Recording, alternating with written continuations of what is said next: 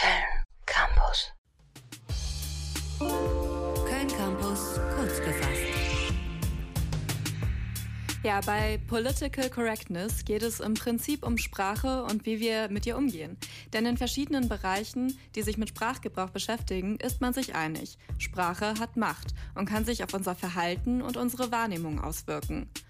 Political Correctness oder kurz PC entstand als Teil einer Antidiskriminierungsbewegung in akademischen Kreisen der USA in den 80ern. Das Ziel war, Diskriminierung gegen verschiedene Gruppen eben auch sprachlich zu vermeiden. Das heißt konkret, der Sprachgebrauch soll inklusiv sein und auf Klischees oder Verallgemeinerungen verzichten. Noch in den 90er Jahren ist die PC-Bewegung dann auch in Deutschland angekommen und auch heute noch hochaktuell.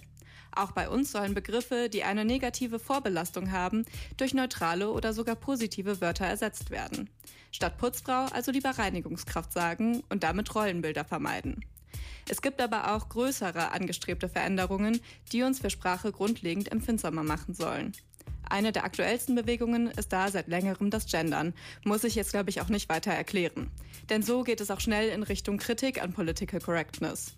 So kommt vor allem aus den politisch konservativen und rechten Spektren ähm, Kritik. Und da geht es einerseits um die Erhaltung der Sprache als Kulturgut oder um Zweifel daran, ob Veränderung in der Sprache tatsächlich so viel bringt. www.kölncampus.com www